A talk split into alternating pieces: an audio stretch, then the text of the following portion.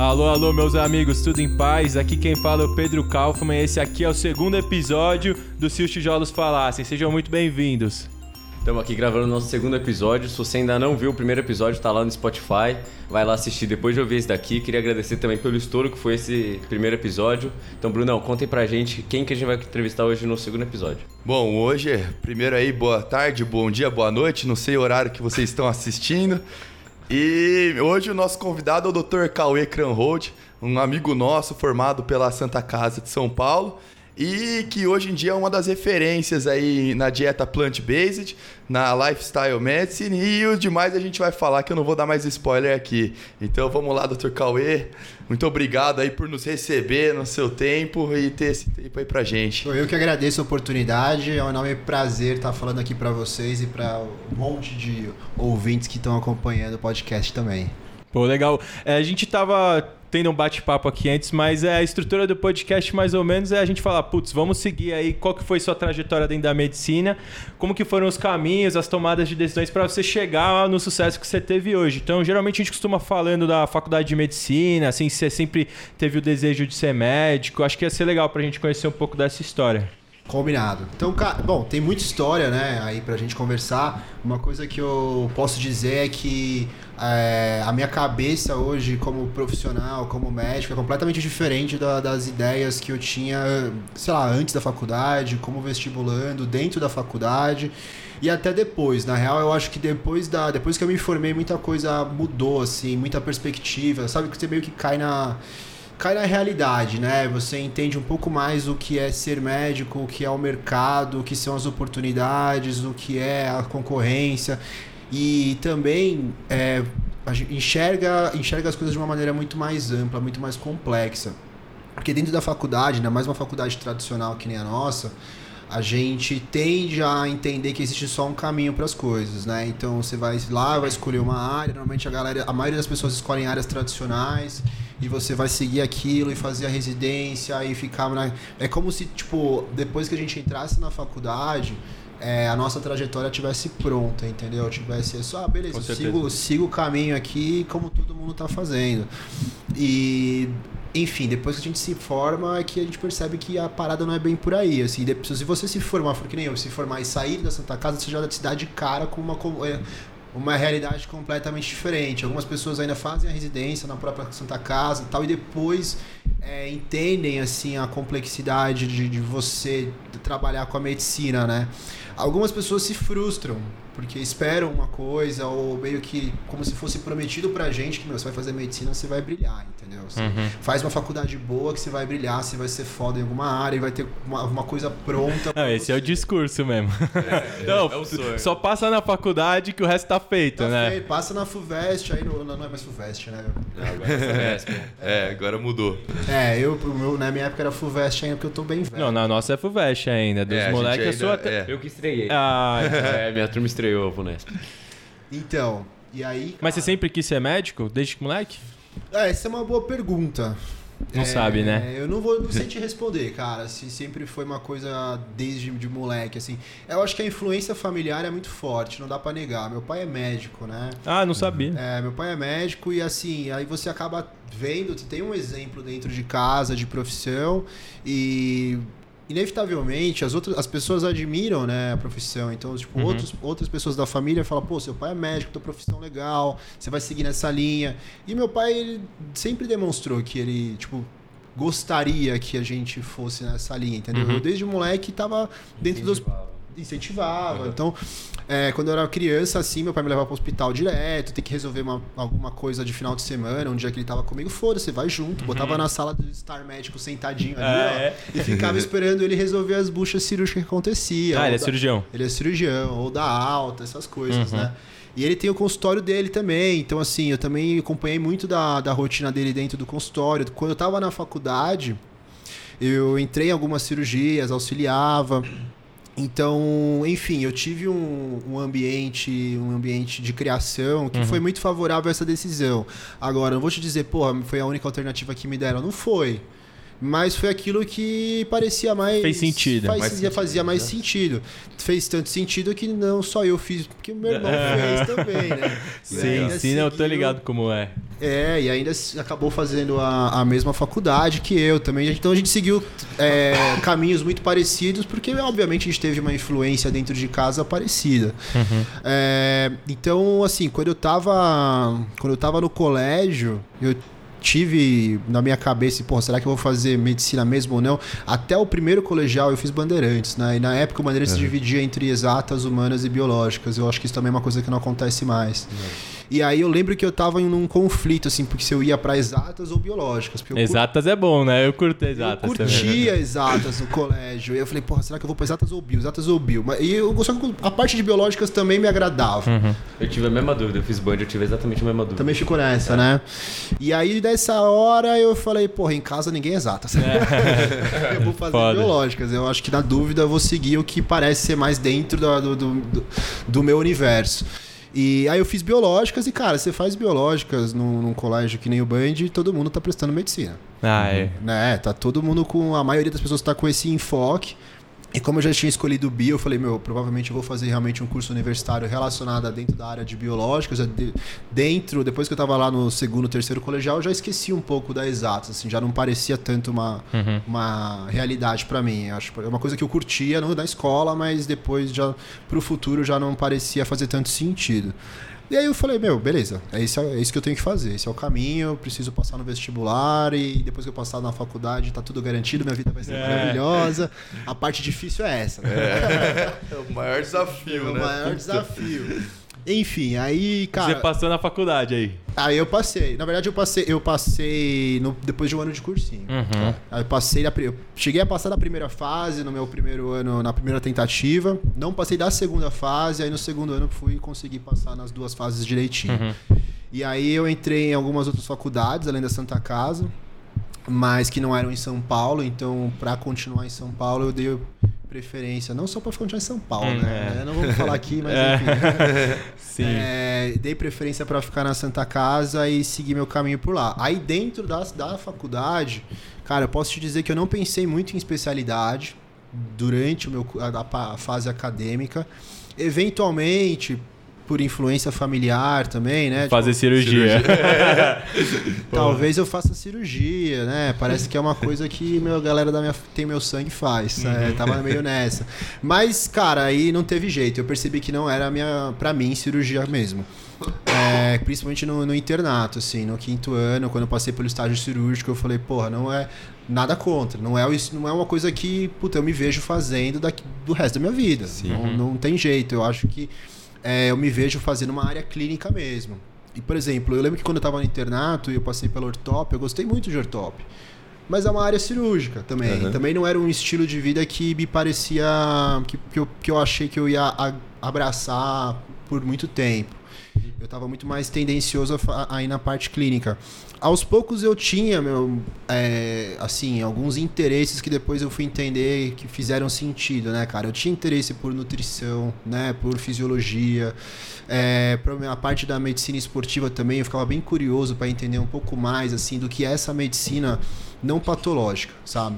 Porque a gente tem uma formação volta- muito voltada, e óbvio, né? Avanço da ciência é esse, resolver problemas.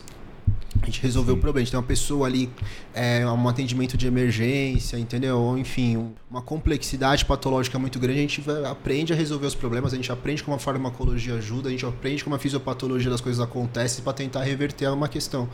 Mas é, ficou uma, ficava essa pulga atrás da orelha, sabe? Quando eu via alguma coisa não relacionada a isso, ao resolutivo, mas antes, né? Você aprimorar a qualidade de vida, ou você retardar o aparecimento de doença, ou você conseguir tratar a evolução de uma doença, não só na questão farmacológica, mas será que não tem meios da gente melhorar a qualidade de vida de uma pessoa ou tá, ter outras opções de tratamento que não sejam só essas que às vezes debilitam também o, o paciente, né?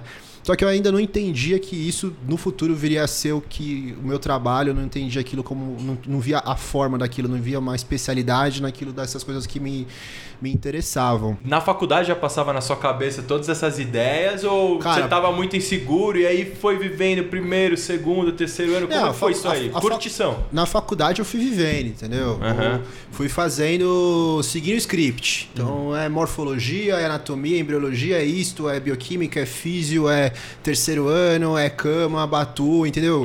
Eu fui vivendo as, as coisas que me apareciam. Não, isso aqui é engraçado, né? Que meu pai era, era da Batu, Sombra também é da Batu, né? Aí tu tá ficando enviesado aqui o podcast. Próximo Não, mas- episódio tem que ser alguém da batu. E você foi levando isso como um interesse que você tinha. É Cara, essa ent- área. essas coisas, vou te, vou te falar assim, quando, quando, quando eu me pegava estudando, ou lendo alguma coisa que não era uma obrigação, tipo a prova da semana seguinte, né? sim. Quando eu, me pegava, quando eu me pegava estudando alguma coisa que não era uma obrigação ali acadêmica, específica do que a gente estava vendo, normalmente era isso. Era tipo, pô, eu, treina, eu treinei atletismo até o quarto ano, né? E, cara, eu gostava de ficar lendo pra entender, por exemplo, que tipo de carboidrato, que tipo de alimento fazia mais sentido eu usar no dia do treino, ou antes do treino, ou depois do treino. Aí eu comecei a experimentar coisas. E a parada de experimentar é uma coisa- que eu faço até hoje, assim, sabe? Tipo, experimentar do tipo, pô, eu li que esse tipo de suplemento vai me ajudar com tal coisa. Eu vou tomar, vamos ver qual é que é. Né? Obviamente tive no começo erros, né? vários erros, entendeu? Várias dores de barriga, e várias cólicas e gases e é enfim. Já sei, né? Eu vou tomar esse aqui, pré-treino. Vai é. É, vou meter esse hipercalórico porque Vai muito fermentar magro. legal, é. e fermenta legal, puta. eu acho que leite, tanto leite não é uma boa. É. E, enfim, é foda, cara. Eu acho que, tipo, o, que eu- o conhecimento que eu tenho hoje nessa ciência nutricional. Foi empírico. assim, no começo foi tudo, foi muito empírico. Eu achava que sabia pra Eu caralho. achava que tava abafando. Eu acordava de manhã, cara, eu fazia uma vitamina que eu colocava todas as frutas que tinham em casa, mais mel, tá ligado? Ia pesado, É tava pra Santa Casa, ia pesado pro hospital. Meu pai falava, mano, você tá exagerando. É, a gente não quer aceitar que o pai tá falando a verdade, Você né? não sabe nada, pai. Você nunca treinou nada, foi, sabe? Não sabe nada. Tava E, e tava exagerando pra caralho, meu. Da hora. Assim, aí depois que. Aí eu, come, aí eu passei com uma nutricionista mesmo, nessa época de acadêmico, assim, passei com uma Nutri. Foi aí que eu fui entender a lógica de você por- porcionar mesmo o- o- os macronutrientes. Falar, pô, vou comer só isso, vou tomar só isso. Ela "Ah, é. Aí eu, porra, é real, né? tá certo, é só isso mesmo que eu preciso. Não era aquele, aquela, aquelas misturas doidas. Enfim, então eu, tipo, eu, eu tinha já esse, esse interesse, era uma coisa meio minha mesmo e que enfim, eu levava em paralelo, sabe? E na época, realmente, eu, eu, tinha, eu tinha essa cabeça, eu tinha esse, essa percepção que a gente tem dentro da faculdade que a gente vai seguir uma coisa mais tradicional e aquele caminho. Então, eu gostar de, de nutrição, por exemplo, de suplementação esportiva, de performance, é, ou de digestibilidade de alimentos, era uma parada que, sei lá, como se fosse um hobby. Entendeu? Ah, eu gosto de ler sobre isso, mas enfim, nunca vai ser minha vida. E, e, cara, hoje é minha vida, né? Então, tipo, eu acho que a gente. é- é- é- o que eu tiro disso é que a gente precisa prestar atenção nesses sinais, assim, ao longo da, da formação, às vezes até depois da formação, dessas coisas que, tipo, brilham na nossa frente e, e, e, e esse brilho ele é ofuscado por um preconceito, ou uma crença, ou uma. Mas a questão é como tá atento a esses sinais, né? Que eles são importantes, é, é claro. Eu até tinha notado isso aqui, falei, não, vou perguntar pra ele. Falei, Bruno, falei, vou perguntar pra ele daquela, daquela live que eu vi você fazendo, tipo, como é que você vai saber mesmo quais são os sinais? Você identificar, tipo, putz, isso aí realmente eu curto, quero levar pra vida, ou ah, você pode se enganar. Eu acho que faz parte você estar enganado, mas como é que foi esse processo pra você, assim? Cara, é, putz, eu, eu vou te falar que talvez tenha sido um pouco de sorte. Porque depois que eu me formei, eu não, fui, eu não fiz residência, né? Não, não, tava- não fui Você fazer chegou, você residência. chegou a prestar quando você estava no sexto ano? Prestei. O que, que você prestou? Dermato. Dermato? Da hora. da hora, meu. dermato, cara. Porque assim, eu gostava da área clínica e a dermato, dermato é da hora. era uma área que, mano, me, me, me, me chamava muita atenção, assim, me, me interessava muito. Eu prestei, mas eu não prestei com aquele afinco do tipo, porque, até porque. Passar. Sangue no olho, né? Passar, dermato, Você tem que acabou. estar muito afim, velho. Uhum. Não é pra qualquer um. Então eu fiz assim, porque, tipo, pô, eu preciso fazer alguma coisa, essa área me interessa, e no mínimo eu preciso tentar, entendeu? E, fa- e- e, é, fazer parte de- do, do, do jogo, né?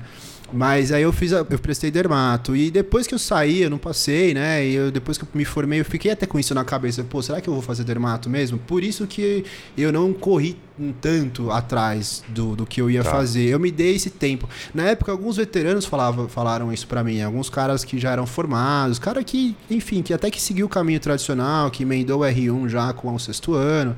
Eles falavam, velho, relaxa. Tipo, você, a, a sua realidade de formando, assim, como médico, é completamente diferente de uma pessoa que está formando no, no, no colégio, entendeu? Você, tá, você é um profissional. Você agora começa a trabalhar, você começa a ver, a, você começa a lidar com o dia a dia, e aí você vai entender as coisas que você realmente quer para sua vida, como você quer seguir com a sua profissão. Falou, Eles falaram, então não, não esquenta tanto com isso, né? Porque na minha cabeça, eu acho que na cabeça de muita gente, quando você tá ali no sexto ano, é tipo, meu, eu tenho que ter certeza do que eu tô prestando e eu tenho que prestar pra passar e não tem outro caminho. Então, se, se não for, se isso não acontecer, fudeu. E eu vi pessoas, amigos, amigas, assim, Sofrendo com isso. sofrendo com isso. Né? Eu vi depois que essas, tipo, pessoas que de outras turmas também, que estavam ali depois de primeiro ano de formado, ainda não eram residente, tipo, sofre, porra, eu não sou residente, mas você vai fazer o quê? Ah, vou fazer tal coisa. Mas não era outra área no ano passado? Não, mudei. Então calma, sabe? Então relaxa, entendeu? Vai, vai. As coisas vão acontecer no seu tempo. A nossa profissão tem uma formação muito longa, cara. Eu tenho. Pô, tô com 10 anos de formado, né? Me formei em 2011, estamos em 2021. E eu não parei de estudar até hoje. Estou fazendo, continuo fazendo pós, né? Já fiz algumas e eu estou começando uma pós agora de nutrição, de nutrição funcional, que é uma, uma coisa que eu sempre quis aprender e é fora da, da área médica, né? E, enfim, eu percebo, eu per- percebo que pra gente não tem uma, essa opção de você fazer tudo e depois só trabalhar e tocar a vida. Não, você vai continuar estudando a vida inteira. Então não precisa noiar muito de querer, é, meu, emendar, fechar o sexto ano e tal, e ter a trilha ali bonitinho, como outras pessoas têm. Até porque eu acho que a gente tende a escolher já a profissão muito cedo, né, cara? Acho que Sim. prestar o vestibular, eu quando me formei na escola, eu tinha 17 anos. Fiz 16, eu era adiantado, então eu fiz 17, na época eu tava prestando vestibular. Eu não, tipo, uma pessoa de 17 anos. Sabe nada. Sabe nada da vida. Não, eu tenho 24 e não sei porra nenhuma. É, eu tenho 34 e sei mais ou menos, né? Não tô Tô lá aprendendo, também. é isso aí. Mas como é que foi? Tipo, putz, você se formou tal, tentou a É, eu ia dermato. perguntar exatamente isso. Porque É. assim, cê- aí você chegou, terminou, prestou a prova, não foi pra dermato. Cara. E agora? Que, e você vê o que a faculdade te preparou e o que ela não te preparou, né? Tipo, Cara, e a gente, eu falei pra caralho, a gente ia tocar nesse assunto, né? O que que influenciou no meu caminho. Então, voltando, né, a essa, a essa conversa, essa parte da conversa que eu falei que foi um pouco de sorte. Por que, eu por que foi um pouco de sorte? É, eu tinha um, um plantão que eu fazia num- de remoção com um, um- um cara da 43. E um dia ele falou: pô, Sombra, pega meu horário é, que eu preciso trocar, preciso fazer, vou viajar, sei lá, pega meu horário aí de- de- desse plantão. Eu falei: pego, lógico, sem estresse, vamos, pego sim. Peguei, cara, e aí a minha dupla de plantão era uma dermato. E uma mina super gente boa, a gente ficou muito amigo depois. E começamos a conversar sobre isso. Ela, ela falou que ela era de Santos tal, e estava trabalhando numa clínica particular com, com dermatologia. E essa clínica era de nutrologia. E ela falou: Meu, já, já aproveitando que você gosta do assunto, porque a gente falou bastante sobre isso, né? Sobre na, nu- nutrologia no dia. Falou: Meu, você gosta desse assunto? O nutrólogo que eu trabalho, ele tá expandindo a, a clínica e ele vai precisar de pessoas para fazer uma assistência, de médicos para fazer uma assistência, quem tem interesse na área, em começar na área. Ela falou: "Você não quer tentar?" Ela falou: "Eu acho que vai ser, bom, você vai estar num, num lugar onde tem rolam uns assuntos que você curte, entendeu?" E eu falei: "Pô, óbvio, vamos, me apresenta, me apresenta ele, vou, quero, quero tentar sim."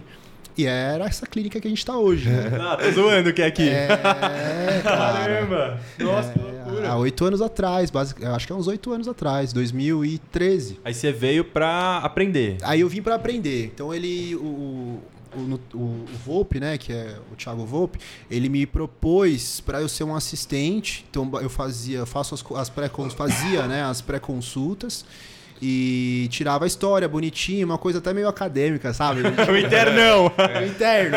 Ah, agora acabou, chama o chefe. A diferença é que ao invés de sair da sala e gritar, ô chefe, tá ligado? A gente vai no computador, chama Manda silêncio. mensagem. Manda mensagenzinha ali discretamente, tá acabando a história, você te manda uma mensagenzinha. Aí ele entrava na sala, sentava do lado assim, Passava eu passava o caso. Aí ele Olha lá. fazia, explicava pro paciente o tratamento e tal. E aí eu fiquei, cara, Absorvendo tudo. absorvendo tudo durante um ano. Depois de alguns meses, ele virou pra mim assim e falou: pô, Cauê, você tá. Os pacientes gostam de você. Você tá dan- se dando bem nessa área, por que você não estuda nutrologia? Que isso aí, se você fizer a formação em nutrologia mesmo, eh, você pode começar a atender mesmo aqui com a gente. E na época era só ele, né? Aí eu falei, bom, demorou, vou fazer essa parada de nutrologia. É vou isso. estudar, vou fazer. Aí fui fazer a formação de nutrologia da Bran, que é a principal que tem, né? A gente tem pouquíssimas vagas de residência de nutrologia no Brasil. E muita gente que quer trabalhar com a nutrologia na parte ambulatorial vai pelo caminho da Associação Brasileira de Nutrologia. Fui fazer a pós da Bran, fiz, dura um ano. E quando eu completei, eh, ele virou pra mim e falou: Bom, você tá, você tá certificado. Faz mais uma pós agora. Faz agora, você tem que fazer mais três. Pior foi, não, pior foi o contrário. Ele falou: Não, agora você tá, meu. Você, você aprendeu, você estudou, você tá um ano sentado do meu lado, vendo o que eu faço, é, vendo minhas prescrições, vendo minhas explicações. Não tem mais por que você precisar de mim. Pega a sala, agora você vai começar a atender teus pacientes aí. Legal. E foi, cara, foi surreal, assim. Ele falou. Eu lembro que a virada, assim, do nosso calendário na época era tipo de julho pra agosto, tá ligado? Até julho eu, tava, eu era assistente dele, virava agosto eu era já um médico autônomo. E meu primeiro dia já com a agenda cheia, porque como eu já tava atendendo os pacientes dele há um ano, ah, então já tinha uma galera que me conhecia. Aí muita gente que era indicação né, de paciente falava, é, vinha na clínica e sabia que tinha um outro médico atendendo junto com ele. Aí não tinha agenda com ele, falava, não, marco com esse cara aqui tá, tá, tá atendendo junto. Então eu já comecei meu primeiro dia atendendo sozinho, realmente com um certo movimento. E depois, cara, que o tempo foi passando, eu me dediquei bastante para dar certo, entendeu? Então eu absorvi as coisas do. absorvia o volume de trabalho do jeito que viesse. Tu não tem que chegar mais cedo, vinha mais cedo, tem que sair mais tarde, sai mais tarde. Per... Hoje em dia não vai dar para almoçar porque encaixou um paciente que precisava. De... Foda-se. Entendeu? Fui fazendo. Foi aí que eu me liguei que eu tava gostando do que eu tava fazendo. Porque eu tinha paciência pra, pra essa rotina mais, mais. por rotina mais puxada. Até, meu, a galera que não, que não trabalha com clínica particular vai falar que, meu, como assim, rotina puxada, sabe? Você tem ar-condicionado e tem cafezinho na mesa, é puxado? é, tem o seu jeito de ser puxado, entendeu? Eu tenho. Eu, eu sei que eu tenho uma grande vantagem aí nessa história. Eu, por exemplo, eu não preciso, eu não trabalho dando plantão, eu consigo concentrar totalmente a minha energia no meu trabalho do consultório. Mas você conseguiu parar de dar plantão quando? Você já tava faz ne- tempo nessa já. pegada aí quando você começou aqui, depois da pós já não precisava mais dar plantão ou era. A questão dos plantões, elas foram diminuindo gradualmente. Porque no começo eu tinha dois dias para atender aqui. Tinha espaço, dois dias. Porque não tinha só eu de assistente do, do Thiago, né? É, tinham mais duas pessoas. Então a gente dividiu os dias da semana para ser assistente. Mas o que aconteceu? Eu fui ficando. Aí uma saiu, aí outra saiu, aí entrou um outro. Fui pegando os dias. E aí eu fui aumentando a minha frequência aqui e, na verdade, quando completou um ano, assim, dessa galera que veio, que gente- das pessoas que vieram ser assistentes dele, é, eu fui o que realmente ficou, assim, que tava afim de ficar, porque uma pessoa foi trabalhar numa outra clínica de nutrologia, a outra foi fazer dermato, aí teve um outro que foi fazer, acho que dermato também, enfim. É, a minha frequência foi, foi aumentando. Então, se eu tava atendendo um dia a mais, é um dia a menos que eu tinha para trabalhar em outro lugar, né? E mas cara, uma coisa que eu costumo, eu até falei já em live sobre essa questão de empreendedora, vai, de entrar no mercado e que eu acho que é fundamental. É, às vezes, na, no pós-formado, assim, você começa a trabalhar e pegar plantão e tudo mais, você percebe que você consegue ter um certo ganho. Né? Tem um teto, mas esse teto é alto. Se você se matar, você ganha bem. Agora, se você quiser sair dali, tem um vale. Tá. Não tem jeito, tem um vale, entendeu? Então, para eu fazer o consultório dar certo e ser rentável, é, eu teria que realmente desapegar de ficar dando os plantões, ter um ganho mais reduzido para poder dedicar tempo para o consultório dar certo, ou seja, para dedicar um dia a mais para o consultório, para estudar as coisas que eu estava aplicando no dia a dia, para fazer alguma coisa a mais na formação, né? De, de, de aperfeiçoamento do, do, do- da área, Sim, entendeu? Então, assim, é, eu passei por um tempinho onde eu desapeguei um pouco desse negócio de trabalhar e ganhar para fazer, para conseguir que o, meu consultório realmente fosse meu ponto Principal. principal, de renda. É, então, durante alguns meses, é, durante alguns meses, realmente, tipo, não batia a conta, não batia até uma hora que bateu. Tem que ter essa paciência, não tem jeito. Porque é muito tentador mesmo você, tipo, trabalhar com os plantão, pegar as, as escalas de- e vai completando e tal. E aí chega uma hora que às vezes você tá, meu. Você raciocinando errado já, sabe? A pessoa, você tá ali, trabalhou a semana inteira e alguém fala, pô, você não quer pegar um plantão sexta-noite ou sábado à noite? Você fala, porra, óbvio, tem pra fazer. Vai fazer Sim. nada, não tô fazendo nada, eu vou ficar ali, mano, 12 horas da noite, daí de manhã eu acordo e pego outro plantão em outro lugar. Você fala, cara, hoje eu penso as- as- essas emendas que eu já fiz antes, de trabalhar 12, 24, 36 horas. Eu lembro uma vez que eu fui trabalhar num hospital em São Bernardo do Campo. E, meu, eu lembro que eu entrei na sexta-noite e saí no domingo de manhã. É, e dureza. é dureza, mas na hora que você fala, porra, vou ganhar isso Aí aí. você- é. eu vou sair, saio domingo Vale a de manhã, mas saio rico, né? Aí você começa a ter as frustrações, né? Demora pra pagar. É, puta, deu calote. Aí deu calote, aí, aí me, tem que emitir nota. Fala, pô, não era bem Tem assim. que pagar imposto, né? Não, é, tu- é, não era tudo isso que me prometeram.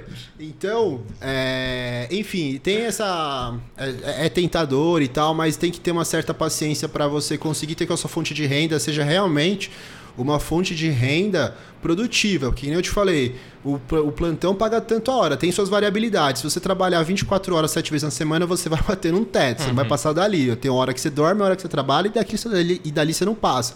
Agora, no, no seu trabalho particular, no seu consultório, ou no que quer que você queira fazer da sua especialidade, é, o teto é muito além do, do, do plantão. E, o mais importante, a gente tem que levar em consideração a qualidade de vida. Sem dúvida. Que aí eu acho que entra um ponto que. Uma, uma fase da vida que eu ainda não tô passando, mas que todo mundo aqui vai passar e pessoas mais velhas já passaram, que é até quando você vai dar esse gás, né?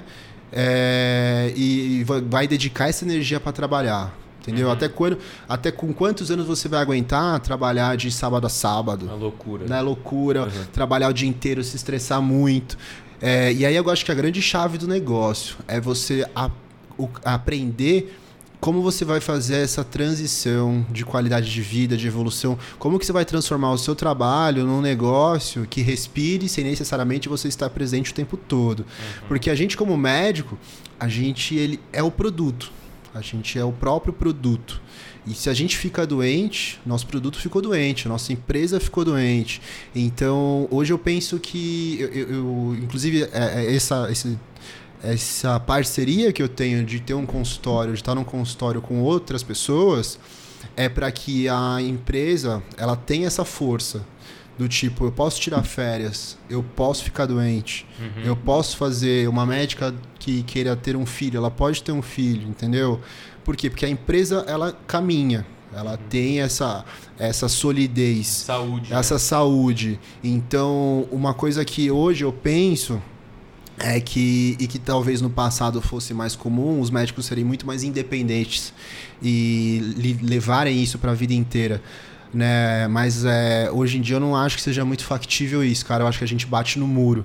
Se a gente quiser ser um médico é, muito produtivo de forma independente há anos à frente. Sozinho você não vai a lugar nenhum, né? É, eu acho que a gente bate no muro, cara. E aí a gente vê colegas que, meu, ficam. são, tipo, relativamente jovens, que têm já algum problema crônico, né? Ou, sei lá, psíquico ou cardiológico.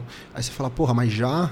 Consumiu já, né? Sim, já consumiu. E assim, às vezes são pessoas que tão come, começam família, aí tem filho e tudo mais, tem um monte de obrigação que obviamente vai estressar muito mais aquela pessoa.